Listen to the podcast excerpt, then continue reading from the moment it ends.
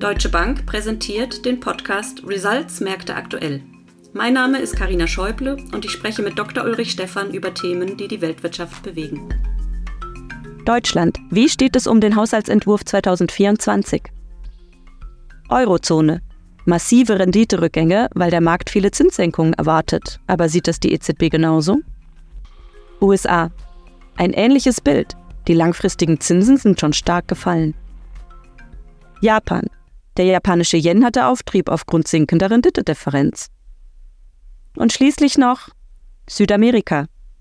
Der Dialog zum Freihandelsabkommen zwischen EU und den Mercosur-Staaten soll wieder aufgenommen werden. Und Argentinien wertet die Währung über 50 Prozent ab. Hallo Uli, herzlich willkommen zum letzten Podcast in diesem Jahr. Äh, schön, dass du da bist. Ja, hallo. Äh, und lass uns wie üblich mit Deutschland starten. Äh, da hatte ich letzte Woche gelesen, dass äh, die Schuldenbremse erneut ausgesetzt wurde vom Bundestag. Ähm, und habe erst gar nicht direkt begriffen, dass es dabei um dieses Jahr geht, also im Prinzip rückwirkend für 2023 und dass auch der beschlossene Nachtragshaushalt 2023 betraf. Und ähm, weiß gar nicht, inwiefern jetzt der Haushaltsentwurf für 2024, der ja eigentlich zur Diskussion stand, ähm, äh, bereits final entschieden ist. Kannst du uns da bitte aufs, auf den aktuellen Stand bringen? Und ähm, hat das dann jetzt für die deutsche Wirtschaft äh, irgendwelche positiven Effekte? Was glaubst du? Ja, sehr gerne. Ähm, wir haben auf der einen Seite eben den Haushalt 23, wie du richtig sagst, da waren schon Ausgaben getätigt worden. Die mussten jetzt mit einem Nachhaltshaushalt äh, ähm, bereinigt werden, weil man nicht mehr in die Töpfe reingreifen durfte, die man zunächst vorgesehen hat. Da hat ja das Bundesverfassungsgericht einen Riegel vorgeschoben. Insofern 23 Notlage, ähm, Schuldenbremse ausgesetzt, Nachhalts äh, Nachtragshaushalt für 2024 hat man verschiedene kleine Maßnahmen innerhalb der äh, Koalition, der Regierung verabredet. Das Ganze muss aber noch durch den parlamentarischen äh, Prozess. Wir reden insgesamt über eine Lücke von 17 Milliarden äh, Euro, was äh, in etwa dreieinhalb Prozent des Bundeshaushaltes ausmacht, ähm, der bei 480 Milliarden liegt. Es ist dann äh, weniger als die Hälfte, wenn man sich die gesamten Steuereinnahmen äh, des Staates anguckt, von fast einer Billion Euro. Also insofern war sicherlich hier auch äh, die Meldungen oder waren die Meldungen über äh, Haushaltskrise und ähnlichem etwas äh, überzogen. Was hat die Regierung äh, beschlossen? Die Regierung hat beschlossen, beispielsweise die CO2-Bepreisung stärker anzuheben in 2024 als ursprünglich gedacht war und somit äh, Einnahmen zu generieren. Man will verschiedene Subventionen im Bereich des Hausbaus, äh, im Bereich der äh, E-Mobilität, aber auch beim äh, Strom äh, kürzen bzw. ganz abschaffen.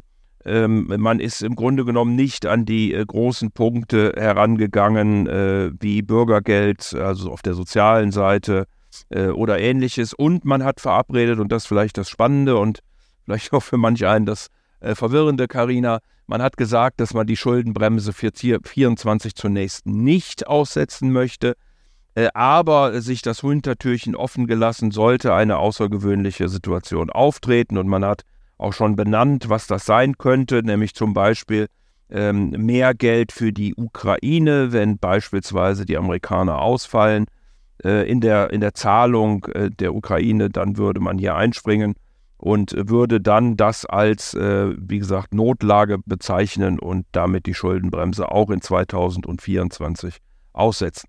Also nochmal, ähm, für 2023 haben wir jetzt einen Haushalt, der die Schuldenbremse aussetzt, mit einem Nachtragshaushalt arbeitet und der ist auch äh, soweit beschlossen. Für 2024 müssen wir noch durch den parlamentarischen Prozess mit vielen Kleinigkeiten. Ob die Schuldenbremse dann nochmal ausgesetzt werden wird, hängt äh, eben noch von Eventualitäten ab, insbesondere der Ukraine, und ist noch nicht endgültig äh, klar und gesichert. Jetzt kommen wir zu zwei ganz spannenden Themen, finde ich, in den letzten Wochen. Ähm, und das ist sowohl die Eurozone wie auch die USA mit deren Zinsen. Also wir haben in beiden Regionen hatten wir zuletzt massive Renditerückgänge. Also wenn man da so den zehnjährigen Zinssatz anschaut, dann ist der circa ein Prozent tiefer als noch vor zwei Monaten. Ähm, und Hintergrund ist primär die Frage, wie schnell es potenzielle Zinssenkungen geben wird. Und diese Frage wurde vor allem durch niedrigere Inflationszahlen geschürt. Und daher hat man dann letzte Woche bei der EZB-Sitzung äh, durchaus mit Spannung auf die Pressekonferenz gewartet. Ähm, und wie von vielen Ökonomen erwartet, sieht die EZB die Entwicklung nicht so euphorisch wie der Markt. Äh, wie blickst du auf die Markterwartung? Das ist, also, und die ist zurzeit, kann man das ablesen, etwa ein, dass es nächstes Jahr etwa 1,5 Prozent runtergehen soll. Wie siehst du das? Ja, es ist tatsächlich so, dass die Inflationszahlen sowohl in äh, Europa wie auch in Amerika am unteren Rande über, überrascht haben. Also sind niedriger ausgefallen, als man das zunächst erwartet hatte. Auch die Stimmungsindikatoren sind nicht richtig gut. Also die Wirtschaft scheint doch ähm, sich zu verlangsamen aufgrund der äh, Zinsanhebungen, die ja, wie wir alle wissen, mit einem Zeitverzug erst wirken. Und insofern spekuliert der Markt, nachdem die Notenbanken insgesamt etwas verhalten war, jetzt doch auf sehr kräftige Zinssenkungen in 2024. Du hast völlig recht, für beide Blöcke um äh, etwa sechs äh, Zinssenkungen a 25 Basispunkte, also damit äh, 1,5 Prozentpunkte. Man muss allerdings sagen, dass die Fed insgesamt äh, zumindest schon mal gesagt hat, dass sie über diese Zinssenkungen nachdenkt und hat über ihre Dot-Plots drei in den Raum gestellt. Die EZB hat gesagt, dass sie überhaupt noch gar nicht darüber diskutiert hat, äh, die Zinsen zu senken. Also hier ist es reine Marktfantasie und insofern bemühen sich im Moment auch verschiedenste Notenbanker äh, dies und jenseits des Atlantiks diese Erwartungen des Marktes ein Stück weit wieder einzufangen ähm, und zu sagen, also äh, der Markt übertreibt hier und äh, es ist eben noch nicht beschlossen, dass es wirklich zu Zinssenkungen kommt und erst recht nicht in diesem gigantischen Ausmaß, wie das äh, der Markt äh, im Moment annimmt. Aber es ist tatsächlich so, dass der Markt momentan ähm, schon im März erste Zinssenkungen äh, einpreist, bis Juni dann drei Stück und im zweiten Halbjahr dann nochmal drei. Also das wäre schon eine ganz gewaltige Entwicklung. Und aus meiner Sicht muss man sich ein bisschen ja, überlegen, was man sich wünscht sozusagen. Denn äh, sechs Zinssenkungen in einem Jahr werden sicherlich nur dann kommen, wenn die Wirtschaft auch richtig in die Rezession gerät. Das ist im Moment nicht zu sehen und ich glaube auch nicht, dass wir uns das wünschen sollten. Also insofern ähm, bleibe ich im Moment noch äh, bei unserer Prognose von drei Zinsschritten nach unten, die auch aus meiner Sicht mit den Äußerungen der Notenbanker mehr konform geht als die Markterwartungen. Oder andersrum formuliert, äh, die Markt- oder in den Markterwartungen steckt ein gut Stück an Enttäuschungspotenzial, wenn es dann eben doch nicht so kommt und die Notenbanker später und nicht so stark die Zinsen senken werden, wie das im Moment gepreist wird. Ja. Und eben die USA, die waren da in der Formulierung ein bisschen anders. Sie haben tatsächlich gesagt, dass sie darüber äh, gesprochen haben. Das war schon ähm, eine andere Formulierung, als es äh, die, die EZB ähm, von sich gegeben hatte. Und jetzt ist äh, natürlich so die Frage auch, äh, ist dieser Gleich, also viele erwarten eben, dass es einen, ungefähr einen Gleichlauf gibt, was die beiden Zentralbanken machen. Ähm, wenn das nicht so wäre, also glaubst oder wo glaubst du, ähm, könnten am ehesten unterschiedliche Zinsschritte passieren? Oder denkst du, wenn, dann schon immer gleich? Also wir gehen ja von den drei Zinsschritten aus, anstatt äh, von sechs und äh, sehen die auch bei beiden Notenbanken, allerdings auf einem, äh, zu einem späteren Zeitpunkt und auf einem anderen Niveau dann. Ähm, und insofern würden wir hier auch einen gleichen Lauf, ähnlich wie die Märkte, erwarten, aber nicht so aggressiv. Und damit sollte auch beispielsweise Euro-Dollar nicht sehr stark schwanken, wenn es denn dann tatsächlich so kommt. Ich bin aber bei dir und hatte das ja auch vorhin gesagt, dass äh, Frau Lagarde in der Pressekonferenz mehrfach betont hat, dass gar nicht über Zinssenkungen äh, diskutiert worden ist, wohingegen Jerome Paul auf seiner Pressekonferenz sehr deutlich und klar gesagt hat, dass man äh, das Thema besprochen hat. Ähm, und ähm, die Fed zeigt eben auch in ihren Dotplots, ähm, dass, dass ja die Mitglieder des FOMC Zinssenkungen erwarten, und zwar drei Stück ähm, in 2024 und dann erst die nächsten drei in 2025. Also insofern auch hier ein Bild, was weniger aggressiv ist als das des Marktes. Aber unterm Strich ähm, erwarten wir einen Parallellauf beider Notenbanken.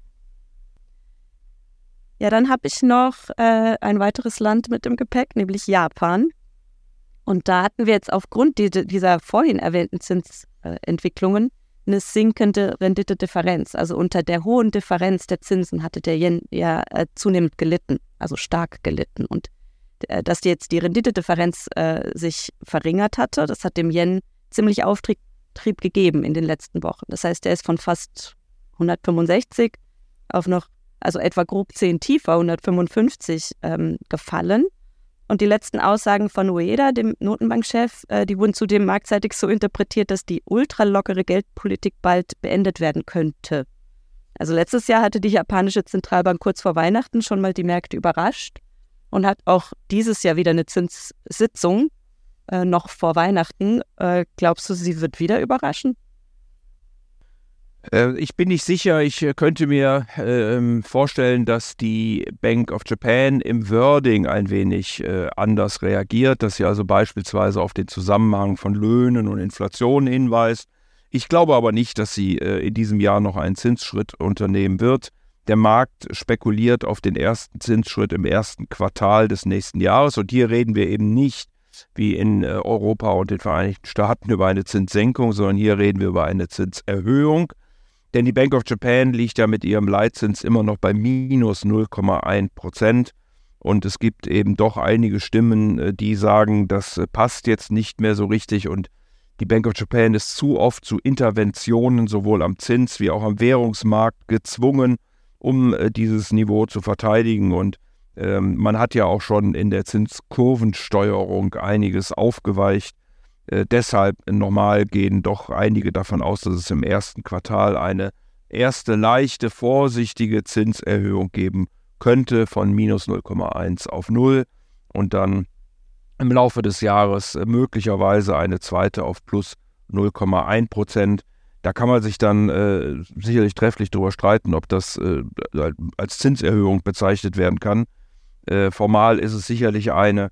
Ähm, es wird auch beäugt vor allen Dingen am Währungsmarkt. Und man sieht ja eben schon jetzt, dass der Yen doch darauf äh, reagiert. Wir haben ihn bei äh, zum Dollar zu, bei 1 äh, knapp 43, also 143 im Moment, ähm, hat schon zur äh, Stärke geneigt und könnte eben noch etwas stärker werden, wenn die Bank of Japan tatsächlich das Wording äh, ändert, beziehungsweise dann eben auch diese Zinsschritte unternimmt, wie sie der Markt im Moment preist. Ja. Da bin ich echt gespannt. Und komme zu meiner, äh, zu meinem letzten Gebiet, und zwar Südamerika, würde ich gerne ein bisschen nochmal genauer in den Blick nehmen. Das Wirtschaftsbündnis Mercosur hat nämlich seit diesem Monat ein neues Mitglied. Bolivien gesellt sich zu Brasilien, Argentinien, Paraguay und Uruguay dazu. Und dann haben sie auch noch ein Freihandelsabkommen ähm, mit Singapur unterzeichnet und wollen den Dialog mit der EU wieder aufnehmen. Also ja, Glaubst du, dass äh, nach diesem Gipfel, dass wir nun Fortschritte sehen werden? Also warte noch kurz, bevor du antwortest. Ich hätte noch ein paar interessante Zahlen, nämlich, äh, die dann eben für die Zukunft spannend werden. Der Außenhandel von der EU mit diesen ähm, Mercosur-Staaten hat sich in den letzten zehn Jahren kaum verändert. Also quasi identisch hoch wie vor zehn Jahren. Und ähm, gleichzeitig hat sich aber der Handel mit China, also von den Südamerikanern mit China, ähm, im Vergleich fast verdoppelt und liegt nun deutlich über dem äh, Betrag, der mit der EU gehandelt wird. Und von daher wäre es natürlich äh, vermutlich sehr wünschenswert, wenn es zu einer Einigung kommen könnte. Ähm, wie blickst du denn da drauf? Und vielleicht kannst du auch gerade noch ein paar Worte zu Argentinien, ähm, speziell Argentinien, ergänzen. Denn da gab es auch spannende Infos.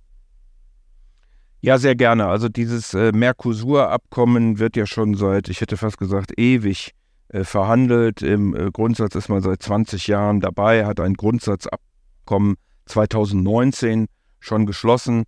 Ähm, Im Wahlkampf hat äh, der argentinische ähm, Ministerpräsident, äh, der neue Javier Milei, darauf hingewiesen, dass er äh, dieses Abkommen nicht will.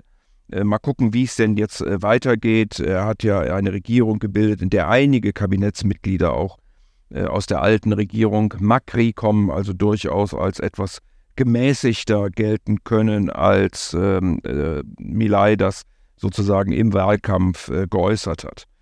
Ähm, auf der anderen Seite muss man aber auch Frankreich erwähnen. Frankreich hat ähm, in Person von Emmanuel Macron auf der COP28 in Dubai darauf hingewiesen, dass man das Mercosur-Abkommen ablehnt ähm, aus Gründen der äh, Diversität, ähm, also Artenschutz vor allen Dingen, aber auch des Regenwaldes. Ähm, zwischen den Zeilen wird gemunkelt, dass es wohl tatsächlich an einem Schutz äh, der französischen Landwirtschaft äh, äh liegt, äh, vor allen Dingen hier der, der Rinderzüchter.